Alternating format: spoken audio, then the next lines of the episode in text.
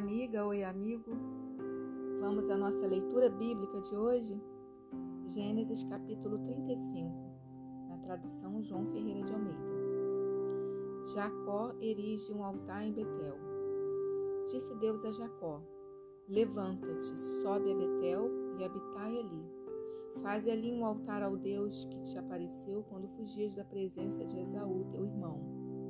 Então disse Jacó à sua família e a todos os que com ele estavam: Lançai fora os deuses estranhos que há no vosso meio. Purificai-vos e mudai as vossas vestes. Levantemo-nos e subamos a Betel.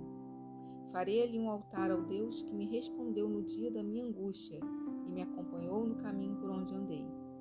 Então deram a Jacó todos os deuses estrangeiros que tinham em mãos e as argolas que lhes prendiam das orelhas.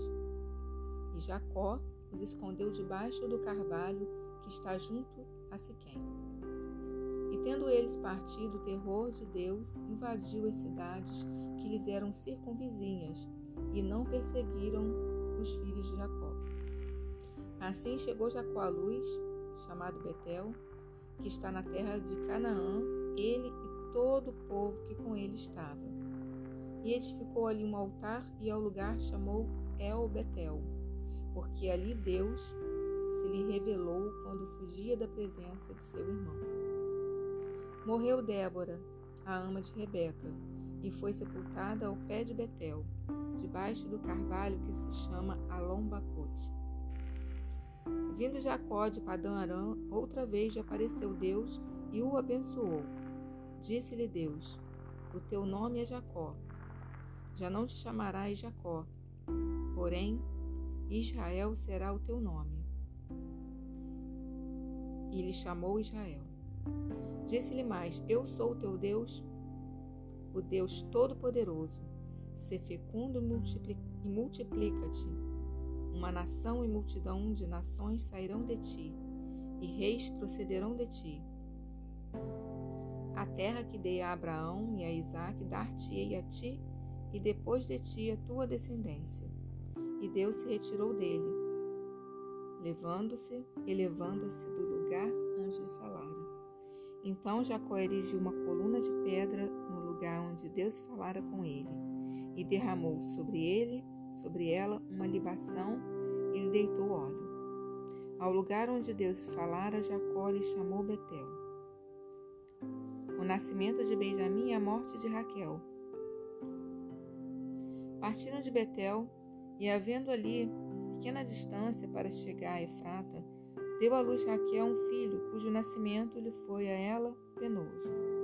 Em meio às dores do parto, disse-lhe a parteira: Não temas, pois ainda terás este filho. Ao sair-lhe a alma, porque morreu, deu-lhe o nome de Benoni. Mas seu pai lhe chamou de Benjamim. Assim morreu Raquel e foi sepultada no caminho de Efrata, que é Belém. Sobre a sepultura de Raquel levantou Jacó uma coluna que existe até o dia de hoje. Então partiu Israel e armou a sua tenda além da torre de Éder. E aconteceu que, habitando Israel naquela terra, foi Ruben e se deitou com Bila, concubina de seu pai, e Israel o soube. Eram doze os filhos de Israel descendentes de Jacó. Ruben, o primogênito de Jacó, Simeão, Levi, Judá, Issacar e Zebulon, filhos de Lia, José e Benjamim, filhos de Raquel, Dan e Naphtali, filhos de Bila, serva de Raquel, e Gad e Azer, filhos de Zilpa, serva de Lia. São estes os filhos de Jacó, que lhe nasceram em Padã Aram. Veio Jacó a Isaac, seu pai, a Manri, a Kiriate Arba, que é Hebron onde peregrinaram Abraão e Isaque. Foram os dias de Isaque 180 anos.